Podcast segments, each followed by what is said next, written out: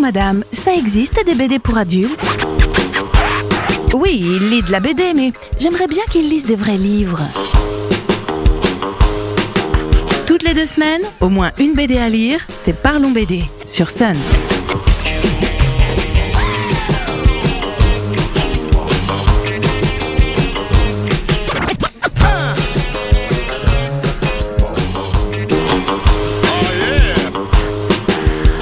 Salut les BD-philes Quelquefois dans la vie, face à l'informatique et au numérique, on se sent quand même un peu perdu.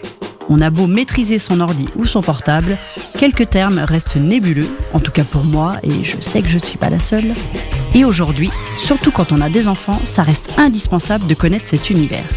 Heureusement, des auteurs et autrices ont pitié des gens comme moi et rendent tout ça accessible dans des BD. Il y a également pas mal de propositions sur les dérives de l'utilisation d'Internet et des réseaux sociaux notamment. Déjà, il faut comprendre de quoi on parle. Et quoi de mieux que de le faire en s'amusant? Un auteur nantais s'est lancé dans la publication de strips, des gags en quelques cases disposées sur une ligne, qui illustrent des termes comme géolocalisation, captologie, GAFAM ou scroller. Grâce à un dessin noir et blanc simple mais efficace, Ray associe humour et définition une compréhension rapide et sans prise de tête dans son album Le numérique, t'en penses quoi chez Velvet.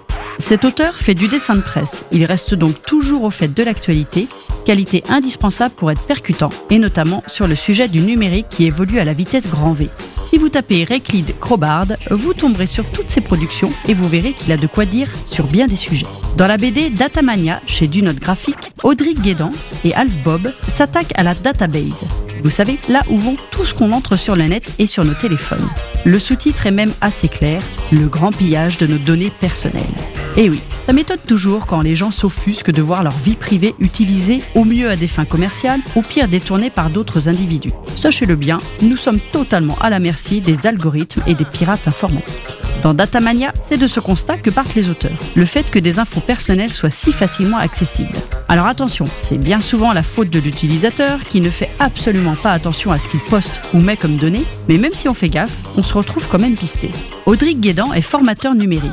Il a commencé à se poser des questions sur la gestion de nos données sur Internet et dans nos appareils. Il a vite vu que c'était la fête du slip dedans et qu'on était tout bonnement suivi quoi qu'on fasse. À l'armée, notre formateur a alors tenté de découvrir pourquoi et comment c'était possible, alors qu'en principe, ce n'est pas franchement autorisé d'utiliser des données personnelles sans accord préalable. Eh bien, figurez-vous que si on prend le temps de s'y pencher, on peut réellement protéger notre vie privée, et de bien des façons. Tout en suivant les aventures intergalactiques de héros, le parallèle est fait entre la galaxie et Internet, on nous prodigue explications et méthodes pour protéger nos appareils des intrusions abusives omniprésentes. Un album clair et instructif qui met un gros coup de pied aux fesses dans la fourmilière du net.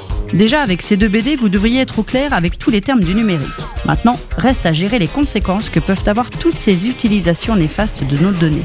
Et bien sûr, un domaine où les trolls et autres haters déclenchent des catastrophes, c'est bien sûr les réseaux sociaux.